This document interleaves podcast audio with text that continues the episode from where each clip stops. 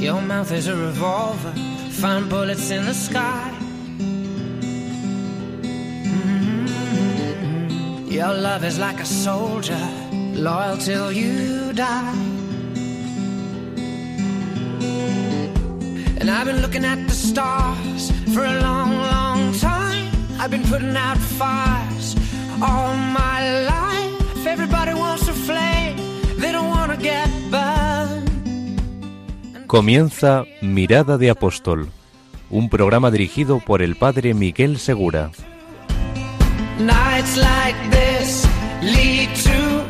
Muy buenas noches, bienvenidos a un nuevo programa de Mirada de Apóstol.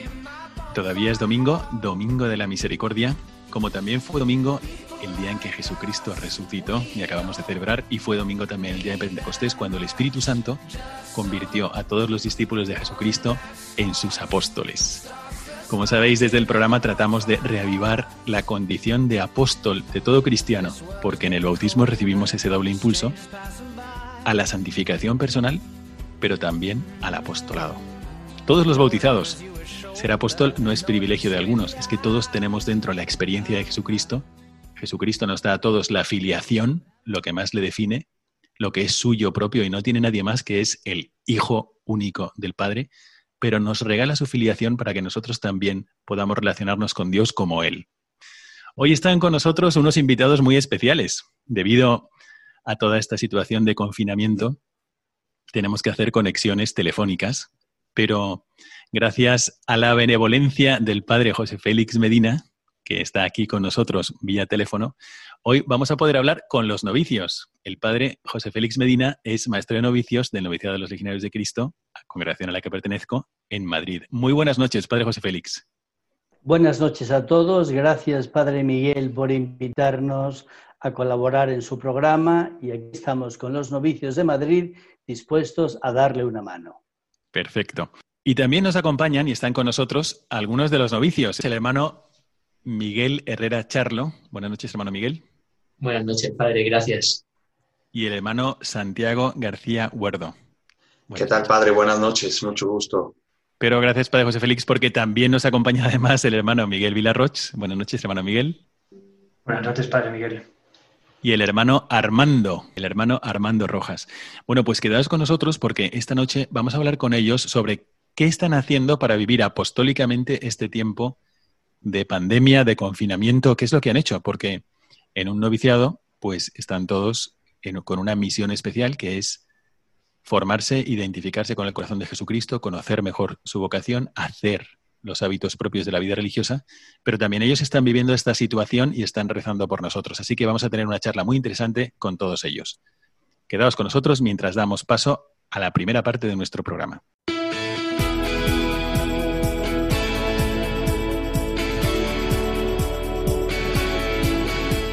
Mirada al presente.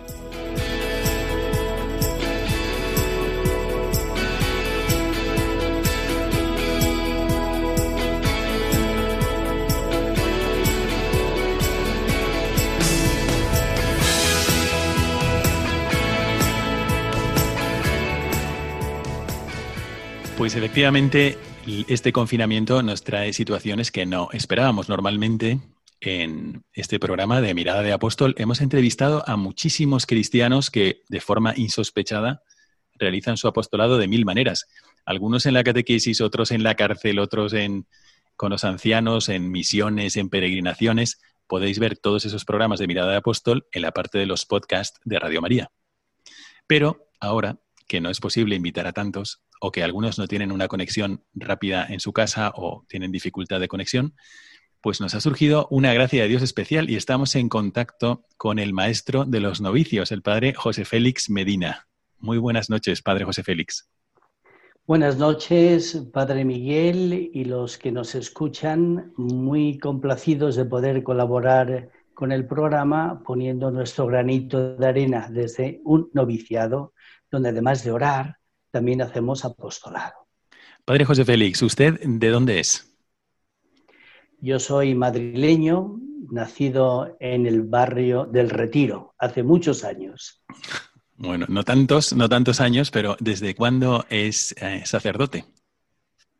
Soy sacerdote desde 1981, ordenado en Roma y todavía gozo del frescor de esa unción en mis manos y en mi corazón. Gracias a Dios. Padre, explíquenos, antes de dar paso a los novicios, para ver cómo están viviendo este momento de confinamiento, de, apostolado también durante el coronavirus, el COVID-19, eh, explíquenos un poco qué es el noviciado y qué es lo que suelen hacer allí. Pues el noviciado es un periodo de tiempo de maduración personal en el discernimiento de la propia vocación y sobre todo para madurar en la oración, en la experiencia de un Jesucristo vivo que es amigo y que es redentor, y en el conocimiento de la congregación a la que se eh, alistan, que es la congregación de los legionarios de Cristo. Cada congregación tiene sus noviciados que siempre están abiertos a experiencias, etcétera. Pero bueno, usted está en este en concreto. Y vamos a, pasar un poco la, la, palabra a los novicios que nos acompañan hoy y que le agradezco mucho que nos haya concedido esta oportunidad tan buena para preguntarles un poco, bueno, a ver, eh, ¿cuánto tiempo llevan en el noviciado y normalmente qué apostolado hacen en el noviciado? Vamos a empezar. ¿Quién quiere empezar? Hermano mm, Miguel, por ejemplo, hermano Miguel Herrera. Yo llevo un año y medio en el noviciado, me quedan unos meses y normalmente el apostolado que hacemos es, eh, yo personalmente, ir a un colegio, doy las catequesis de, de caballeros del altar, como ser monaguillo, como acolita de la misa Ah, perfecto. Y hermano, a ver, otro hermano, hermano mm, Santiago. ¿Usted cuánto tiempo lleva? También estoy por cumplir dos años, que son los dos años que se necesitan en el noviciado para, para hacer los primeros votos religiosos. Y yo a lo que me dedico, a lo que me encargo, el apostolado que tengo a mi cargo es ir a dar catequesis a los, a los jóvenes de, de bachillerato. Mm, también en uno de los colegios, porque observo que en usted... Uno de los colegios. ¿Usted de dónde es?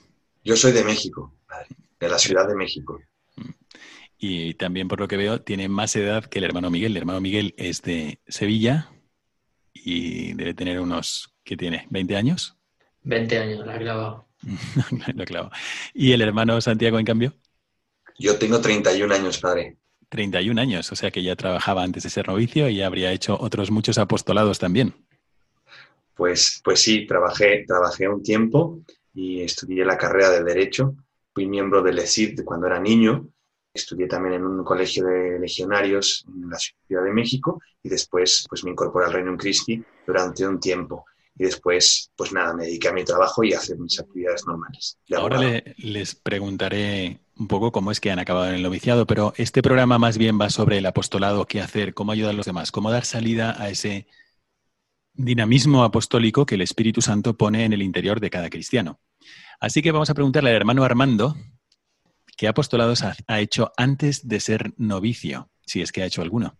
¿Hacía algún apostolado? Sí, llegué, llegué a estar eh, participando en varios, en algunos apostolados, ayudando a personas en condición de calle, que se llama Luz en la Calle en México. Yo soy de México también. También estaba en un apostolado para jóvenes que promovía el vivir de forma auténtica los valores cristianos. ¿Y este apostolado cómo se llamaba? Se llama Be You. Be You, sé tú, sé tú mismo. Sé tú. Ah. ¿Y en qué consistía? Bueno, en este apostolado lo que hacíamos era eh, invitar a los jóvenes primero a, una formación cristiana para entender eh, por, qué, el por qué vivir así, el por qué comportarte de, alguna forma diferente a lo que el mundo te llama, ir contracorriente. Entonces, veíamos charlas de teología del cuerpo, eh, había cursos, eh, había, teníamos una actividad donde daban una, una plática en un, en un antro, en una discoteca, sobre temas de alcoholismo o de diferentes, de diferentes cosas. Exacto, antro en México es discoteca. Y bueno, ¿y ahora qué apostolado tiene? ¿Tiene alguno? Porque usted está en su primero o en su segundo año de noviciado. Estoy en mi primer año de noviciado. Mm, aquí en España. ¿Y, qué apostolado tiene? Eh, yo me dedico a dar las clases de confirmación a, los de cuarto de la ESO eh, en un colegio. Perfecto. Y el hermano Miguel Villarroch es, si no recuerdo mal, de Castellón. Así es, padre. ¿Y usted cuántos años tiene? 19. 19 años. Usted, antes de ser novicio, ¿podía hacer algún tipo de apostolado, algún tipo de actividad apostólica de catequesis o algo por el estilo? Pues sí, sí tuve la oportunidad de, salir a, la calle a ayudar a algunos pobres y de participar en algunas obras de teatro benéficas, a la vez que también en, en algunas organizaciones pues repartir comida a gente necesitada. Mm. Bueno, ahora mismo están los novicios, no pueden ejercitar su apostolado, ustedes no pueden ejercitar el apostolado normal, sea en catequesis, en colegios, en clases de religión, no pueden ejercitarlo. Y vamos a preguntar al padre José Félix Medina, ¿cómo están viviendo este momento de, de pandemia y de confinamiento? ¿Y qué apostolados están tratando de hacer los novicios?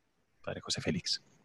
Muy bien, Padre, pues nuestro carisma es ser contemplativos y evangelizadores. Aparte de la contemplación, incrementamos la oración, la Eucaristía, la adoración, sobre todo por los enfermos, los afectados, los que están en necesidad.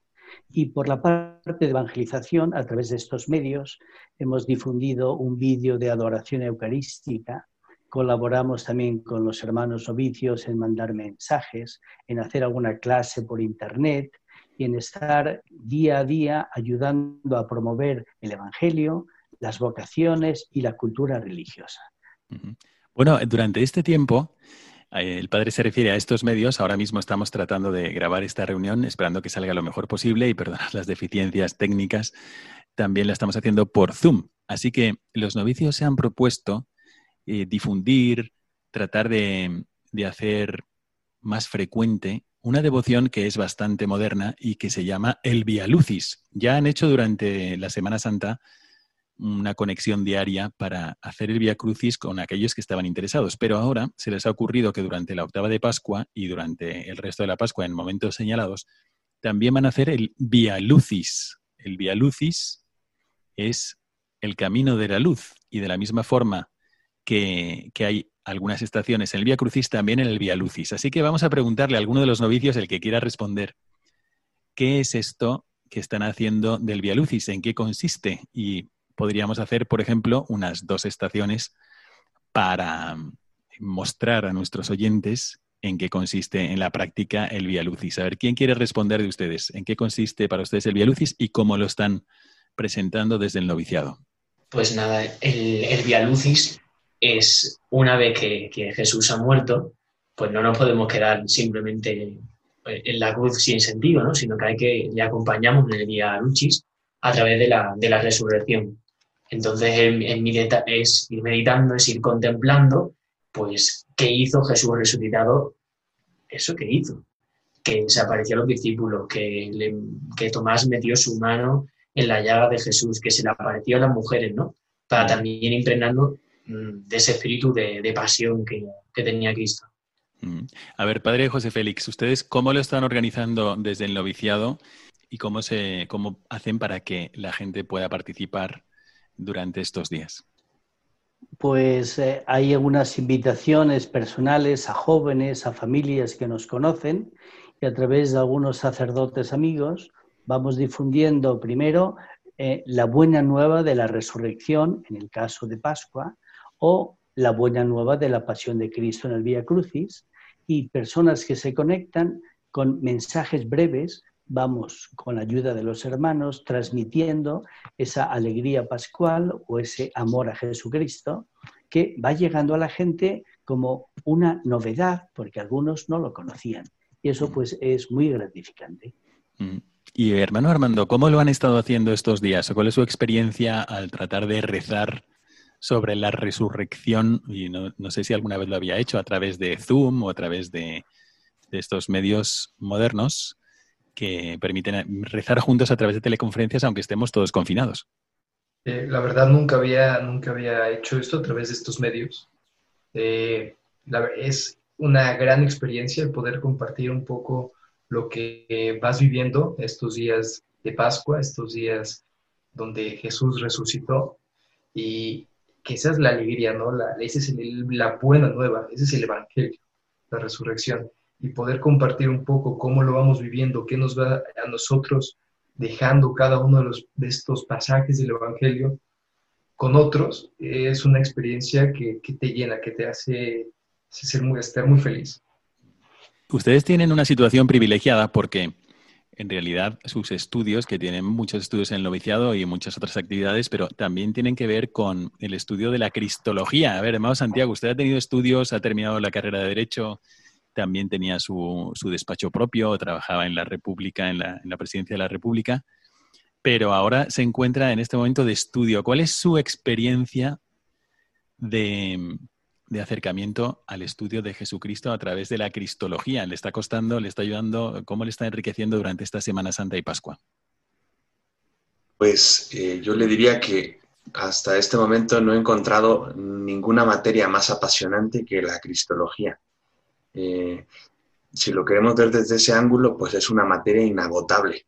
Estudiar a Cristo es una materia inagotable, nunca terminarás de, de hacerlo. Así que eh, pues nada, hemos, hemos estado en estos días eh, para poder conocer y amar a una persona, para poder amar a una persona con todo el corazón hay que saber, hay que conocerla. Y eso es propio del aspecto de formación que llevamos aquí, que es conocer mucho más a Jesucristo. Bueno, pero a ver, cuéntenos un poco en qué consiste lo de la cristología, que están ahí, eh, ¿qué han tenido? ¿Qué estudian? Bueno, pues estamos estudiando los misterios de la vida de Cristo, ¿no? desde su nacimiento hasta, hasta la resurrección. Dentro de esos, dentro de esos misterios, pues ya también nos abocamos al estudio, por ejemplo, de la eclesiología, ¿no? También hemos estudiado, en segundo año se estudia Mariología, eh, se, se, estudia también Sagradas Escrituras, Nuevo Testamento, y todo esto, pues a la luz de las Sagradas Escrituras, la vida de Jesucristo, ¿no? Entonces, tenemos un profesor que es fantástico, el profesor es el padre José de Jesús Navarro, y además de eso complementamos las materias de Cristología con, otras materias que son importantes, que es el latín y el griego, para poder entender pues, las Sagradas Escrituras, que están, están escritas en griego, ¿no? Pues eh, es, muy significativo que cuando tenga uno que acercarse a la teología, empiece por la cristología. Eh, ¿Qué es lo que están tratando de hacer en el noviciado, padre, y por qué empiezan con la cristología? Le pregunto al padre José Félix Medina, que es el maestro de novicios. Pues efectivamente, si Cristo es el centro de nuestra vida y Cristo es la culmen, el culmen de todos los misterios, hay que empezar por ahí. Luego seguramente seguiremos con los sacramentos y con otras mm, partes del credo, pero sobre todo empezar con Cristo es fundamental. No solo el conocimiento, sino la experiencia personal del Señor que nos ama, que nos llama y que nos revela el amor del Padre para nuestra propia vida y para poderlo comunicar a los pues sin más, podemos hacer un ejercicio del Via Lucis para saber qué es esto que están promoviendo los novicios desde su página web, que ahora nos explicarán un poquito cuál es, cuál es esa página web, pero eh, vamos a, tratar de hacer este pequeño momento de oración dentro del programa de Mirada de Apóstol. Entonces, vamos a, preguntarles a los novicios sobre dos estaciones del Via Lucis a ver cómo las suelen hacer ellos, qué es lo que más les impresiona y cómo podemos hacerlas nosotros en nuestra casa. Así que, a ver, ¿quién va a dirigir la estación? Enunciarla y dirigirla. Venga, pues hermano Armando. Bueno, la estación número 5 es cuando Pedro y Juan corren a la corren al sepulcro vacío. ¿Y a usted qué le impresiona de esta estación? A mí lo que me impresiona mucho bueno, hay dos cosas. La, primera es cómo Juan, muy sencillamente al, entrar después de Pedro y ver el sepulcro vacío, cree, cree en la resurrección, de forma tan natural, tan fácil. Y, la otra es una explicación que en algún momento de mi vida me dieron, que el maestro, dicen que el maestro cuando terminaba de comer se doblaba la, doblaba la servilleta, es porque regresaba. Y cuando ve los, los, pues, todo el manto doblado, significa que va a regresar. Entonces, eso es un, un gran mensaje, es, algo que me gusta mucho. ¿Y los demás qué es lo que piensan durante este momento, esta estación? ¿Qué les sugiere ese momento en el que, claro, los apóstoles no vieron a Cristo, sino que en este momento reciben un anuncio de María Magdalena, que tenía un gran peso en el grupo junto con otras mujeres, como hemos comentado en algunas otras ocasiones. Y cuando les da este anuncio, ellos salen corriendo. Juan llega antes que Pedro, se asoma, pero no entra. espera que llegue Pedro, como que le cede el lugar. Ahí también hay un gesto que tenían ya los apóstoles hacia el primero de ellos, que es Pedro. Pedro entra, ve todo y entonces es cuando entra Juan. ¿A los demás qué les sugiere? Yo a lo que le he dado vueltas en, este, en esta estación es a pensar qué hubiera pasado si no le hubieran creído a María Magdalena. ¿Qué hubiera pasado si no se hubieran echado a correr a buscar? Eh, es decir, no se hubiera escrito este Evangelio, ¿no? Y a lo que me invita o lo que lo que me llama la atención es cuántas veces a lo mejor siento que debo de hacer algo, siento que Dios me invita a hacer algo y por pereza o por, por desidia o por falta de confianza en Dios o por falta de, falta de confianza en mí mismo, no hago las cosas. Pues qué importante fue que los dos apóstoles se acompañaran y fueran juntos y llegaran al, y, corrieran y, se intentaran pues casi casi competir uno a otro para llegar a ver quién llegaba primero, ¿no? Entonces cambiar a lo mejor ese chip en mi vida, ¿no? De a las invitaciones de Dios que me hace normalmente, pues decir que sí, decir que sí, lanzarme y animarme porque lo único que me voy a encontrar, que es lo que les pasó a estos apóstoles, fue a Cristo resucitado fue una cosa increíble. Entonces, bajo esa lógica, pues nada, lo que me invita, lo que me llama la atención es, es a siempre responder que sí, ¿no? que sí a Dios. A mí me, me, impresiona, no sé si alguno quiere decir algo más sobre esta estación, pero a mí lo que sí me impresiona es que efectivamente antes estaban llenos de miedo y de temor. Y cuando acaba este Evangelio, Juan cree. Pero, ¿qué ha pasado? Pues que ha visto unos signos. Entonces, a mí que tengo como una gran admiración por el apóstol San Juan. Recuerdo que en el noviciado, que es un evangelio que los novicios estudian muy bien, porque Juan habla de las inquietudes de Jesucristo, de las interioridades de Jesucristo, de sus intenciones. Los conocía a todos, sabía lo que en el hombre había, sabiendo Jesús que estaba en el mundo. Habla de cosas interiores de Jesús, habiendo amado a los suyos que estaban en el mundo, los amó hasta el extremo. Son cosas que no veía nadie, pero Juan sí. Entonces Juan tiene un, cierto tipo de mirada. Y yo me pregunto, ¿qué mirada tengo yo? A lo mejor Dios me está poniendo signos delante y no hago ningún acto de fe. También el Señor va dirigiendo nuestra vida, pero lo va a hacer así. A ellos no se les apareció y les agarró de las solapas y les dijo, entérate de que he resucitado. Les dejó un signo. ¿Qué signo se está poniendo Dios en mi vida? ¿Y qué tengo yo que pedirle a Dios para también creer? Aunque no le vea, pero son signos suyos pues es una, estación que nos invita a abrir el alma, ¿no? Qué bien. Bueno, pues ¿qué hacemos? Vamos a pasar a la segunda, la que en este caso es la sexta estación, la que están tratando hoy. ¿Quién la quiere comentar? Pues la sexta estación es eh, que Jesús les muestra las llagas a los discípulos, ¿no? Hermano Miguel Villarroch, a ver, cuéntenos. Sí.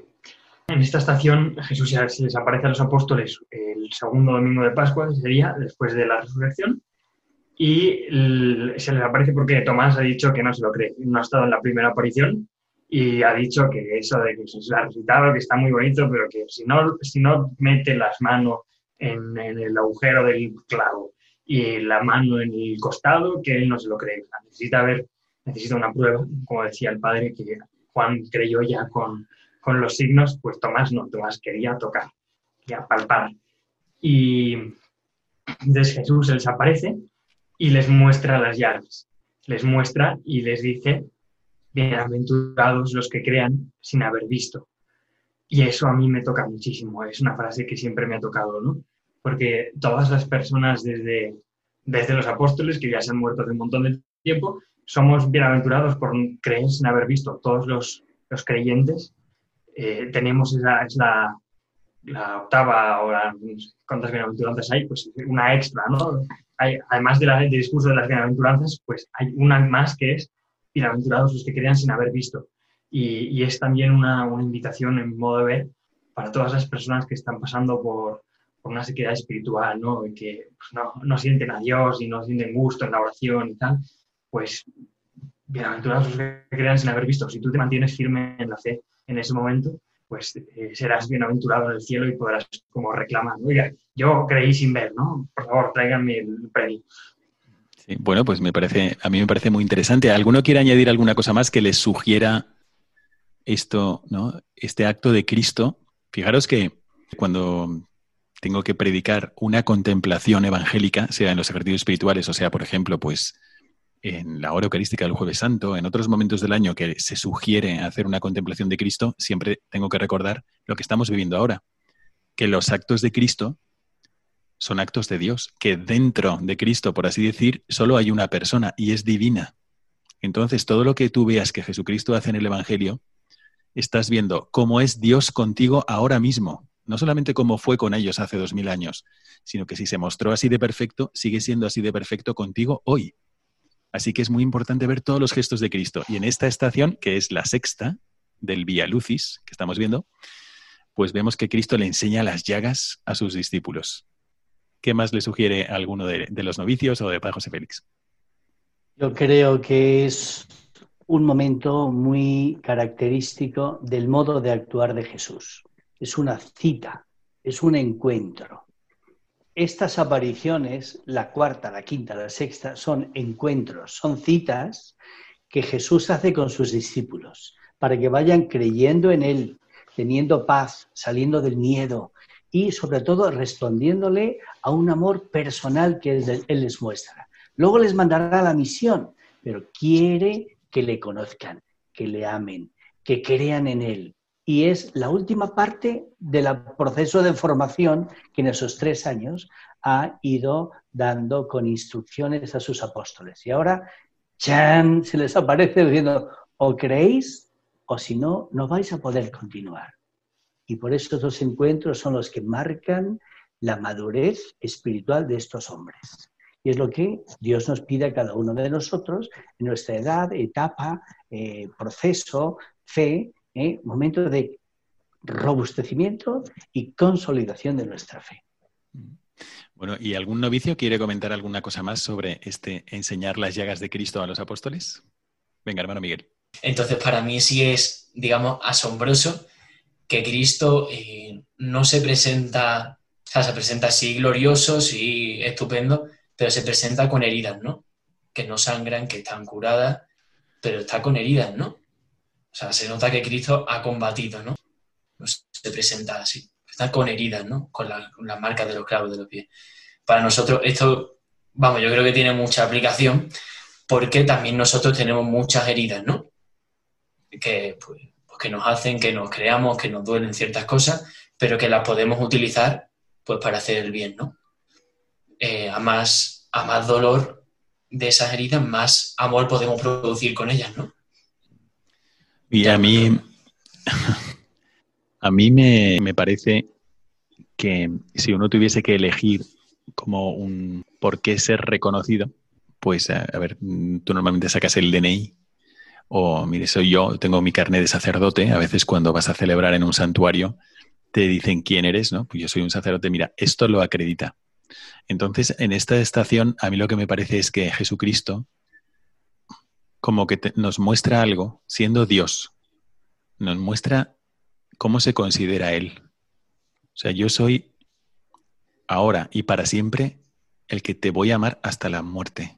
Y aunque esa muerte sea de muchísimo sufrimiento, a mí me parece más contraste porque no está separado lo que ha sufrido Cristo de la actitud que tienen los apóstoles. Entonces, les está enseñando las heridas, lo que le ha costado morir por ellos a los que le han abandonado. Entonces, tú eres el que me has abandonado y yo soy el que sigue estando dispuesto a morir por ti.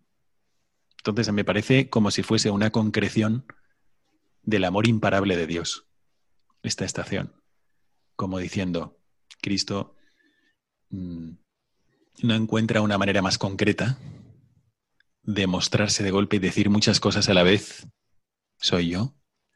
Y al mismo tiempo que te enseño lo que me has costado, estoy aquí contigo deseándote paz. Las dos cosas a la vez. no es que, bueno, en realidad es que no me has costado tanto. No, no, sí, sí que me has costado.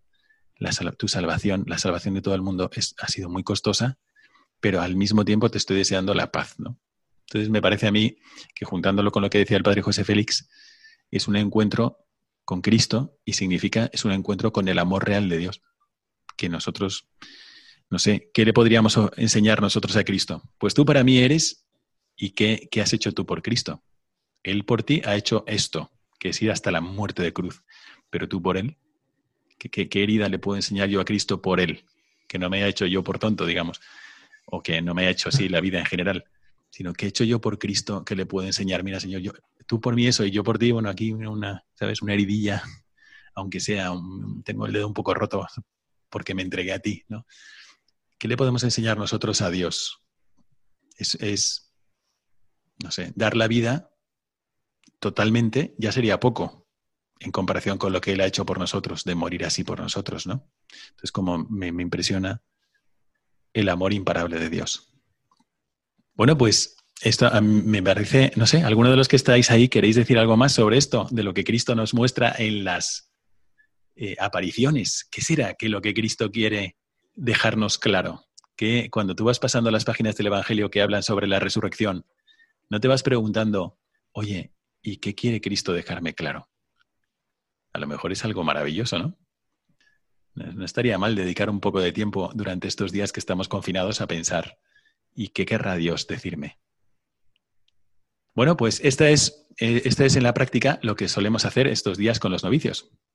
Es verdad que son como ventanas que nos permiten ver cómo es Dios con nosotros.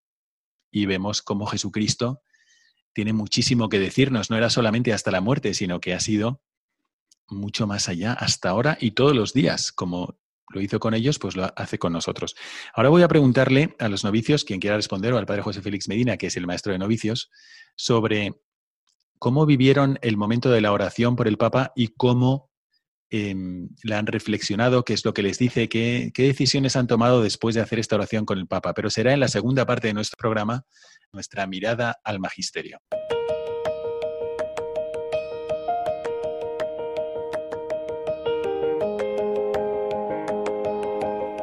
Mirada al magisterio.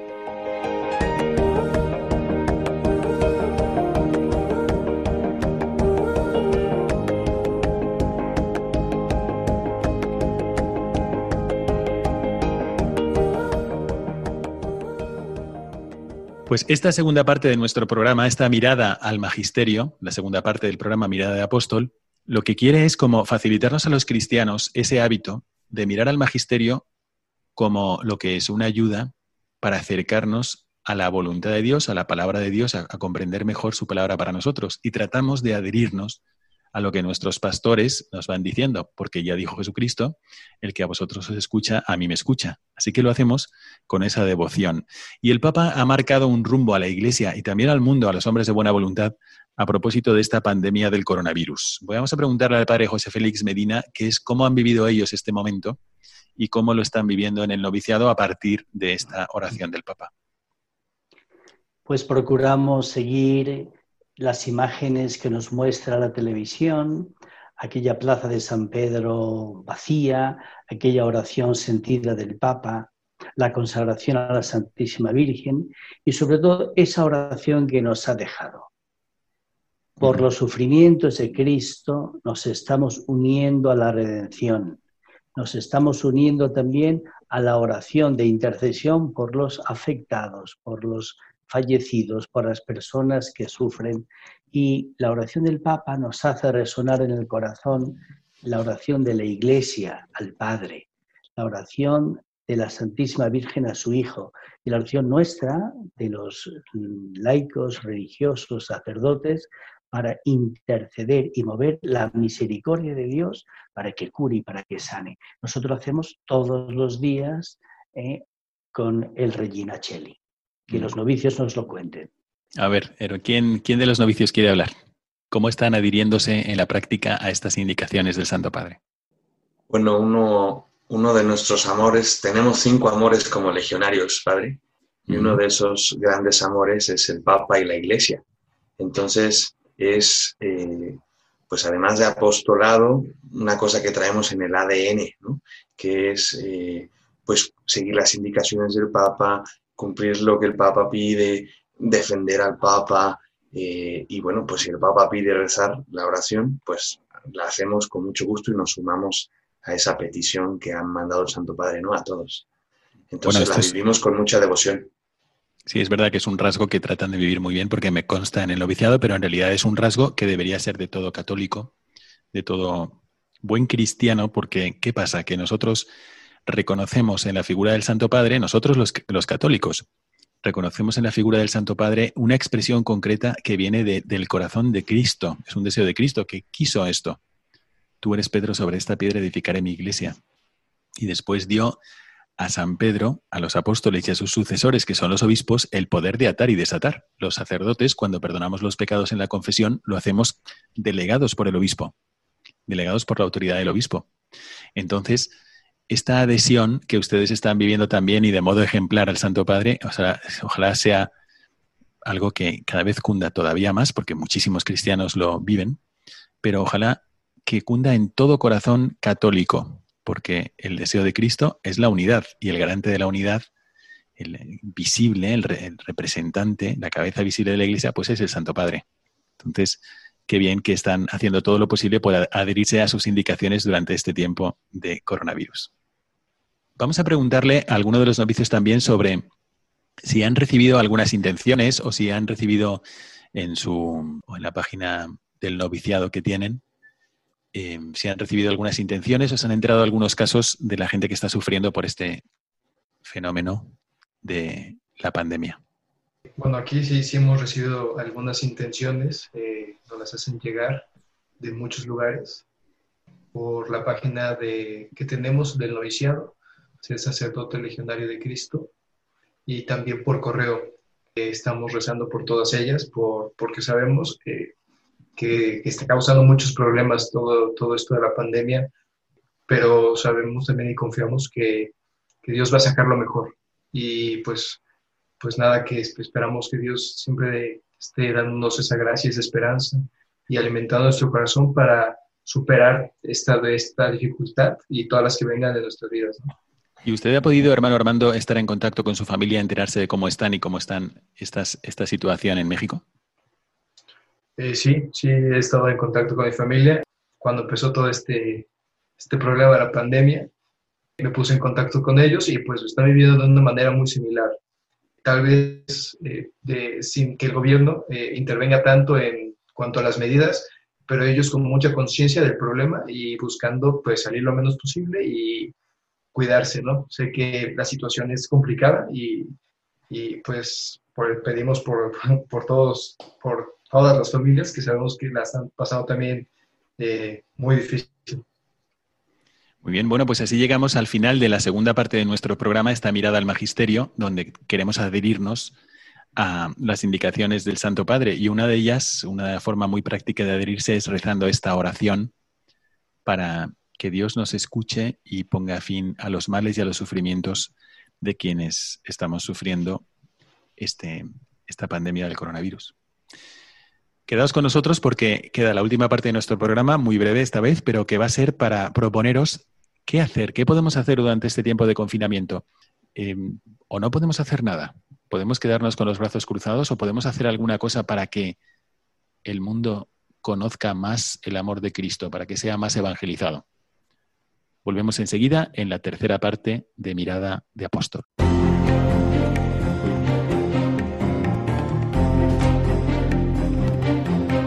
Mirada al futuro.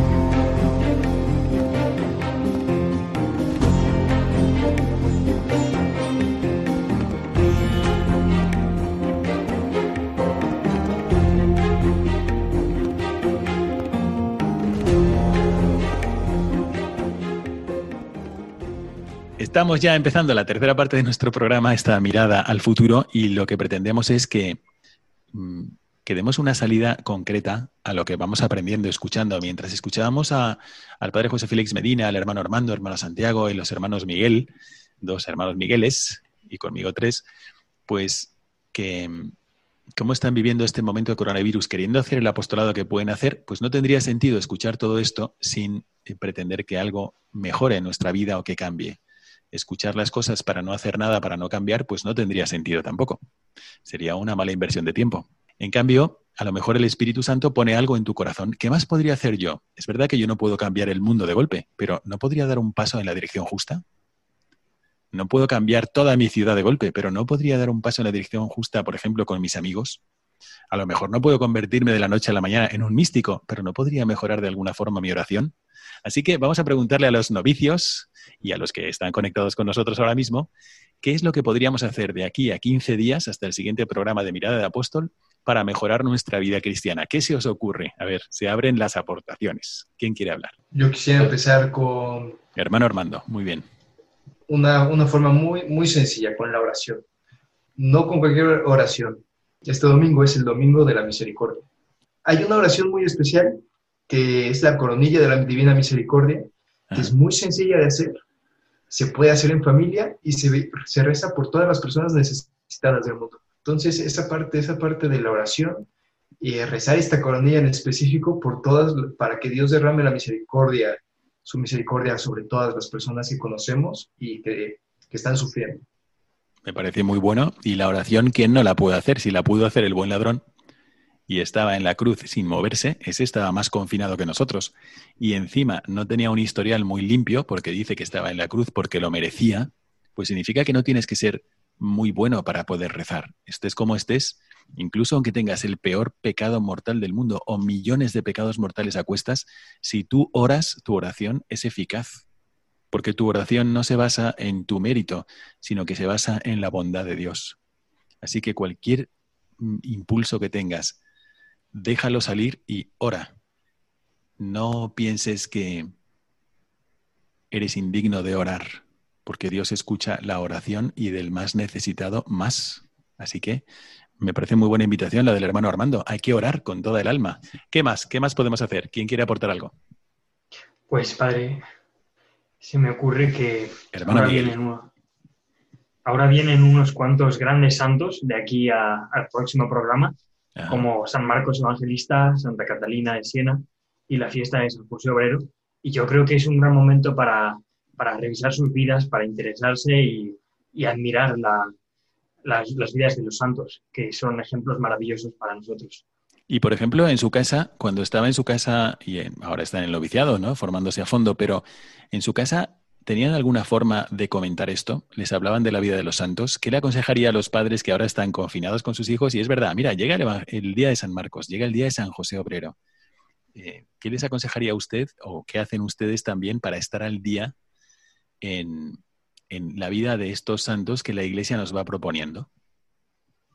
Pues en mi casa siempre todas las noches mi madre sacaba un libro sencillito que era para niños, la vida de los santos, para cada día. Y entonces leía, alguien de los que estaba aprendiendo a leer, leía el, el santo del día siguiente para ir, y entonces así mis hermanos y yo nos aprendimos varios hasta tener una buena cultura. Mm, qué maravilla, eso sí que es una madre apóstol.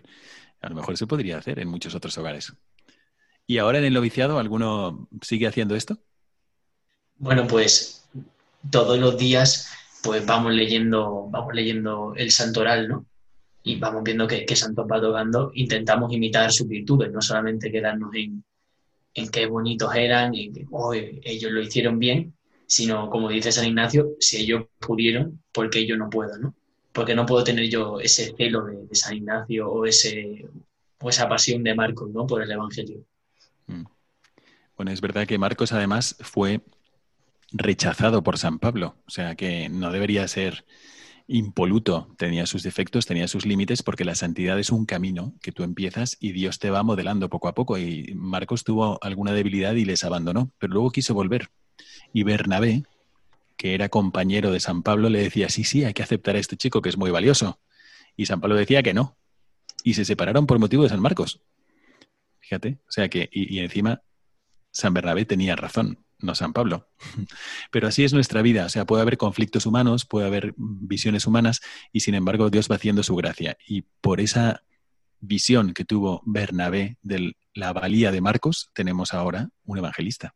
Qué maravilla, ¿no? A lo mejor tú te sientes también o, te han, tú mismo dices, por la idea que tienes de ti mismo que no vales para nada o que no puedes ser un santo, o que Dios no puede hacer nada contigo, y pues atento, es verdad, cuando llegue la fiesta de San Marcos, di, mira, pues a este le rechazó San Pablo y luego resulta que es un evangelista y predica por el mundo todavía más que San Pablo.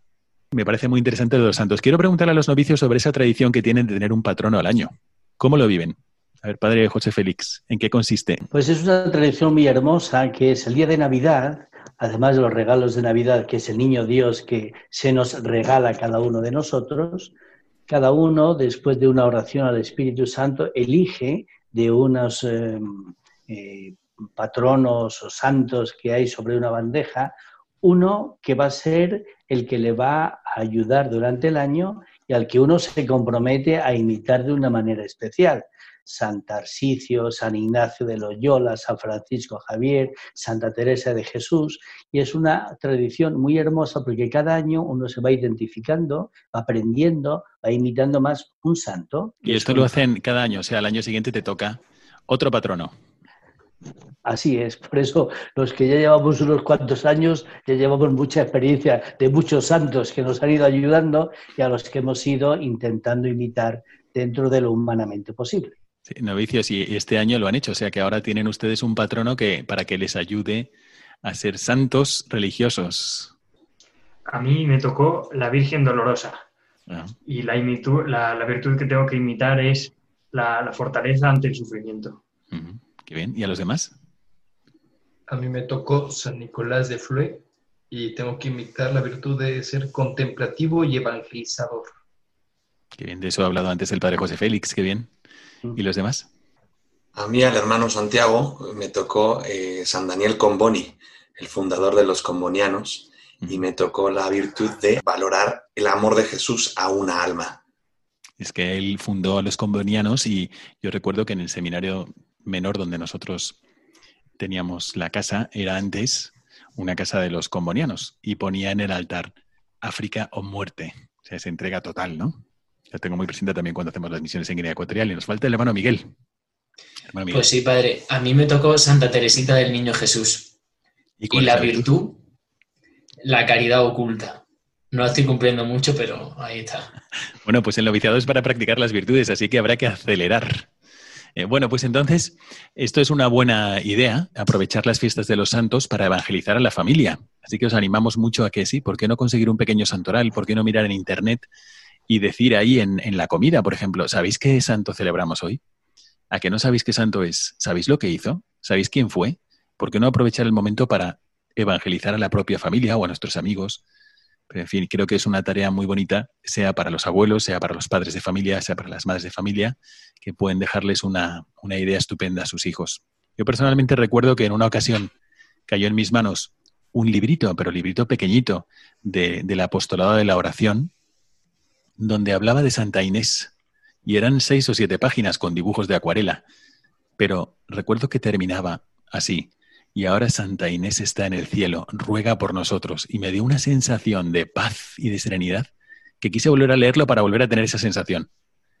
Y, y recuerdo que a la vuelta de los años, pues dije yo, quiero que los demás también la tengan. Así que escribí un libro sobre Santa Inés cuando estaba en filosofía y lo estuvimos distribuyendo en México porque la poníamos como modelo de las chicas. Me inventé, me inventé la última semana de la vida de Santa Inés, porque de Santa Inés sabemos muy poquitas cosas.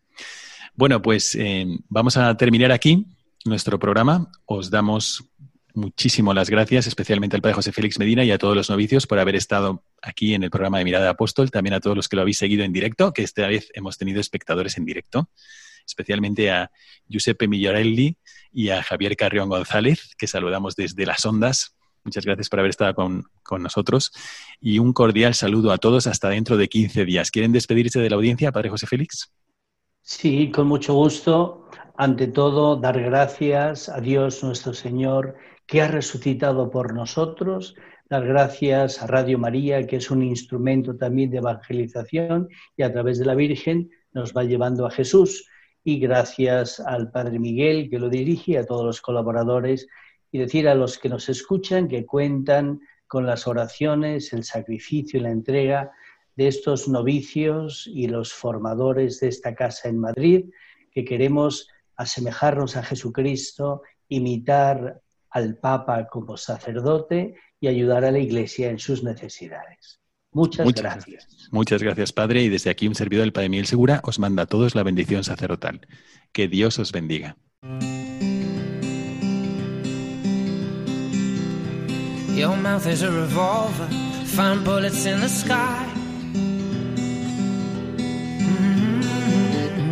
Your mm-hmm. love is like a soldier, loyal till you die. And I've been looking at the stars for a long, long time. I've been putting out fires all my life. Everybody wants a flame, they don't wanna get burned. Acaban de escuchar el programa Mirada de Apóstol, dirigido por el padre Miguel Segura. Nights like this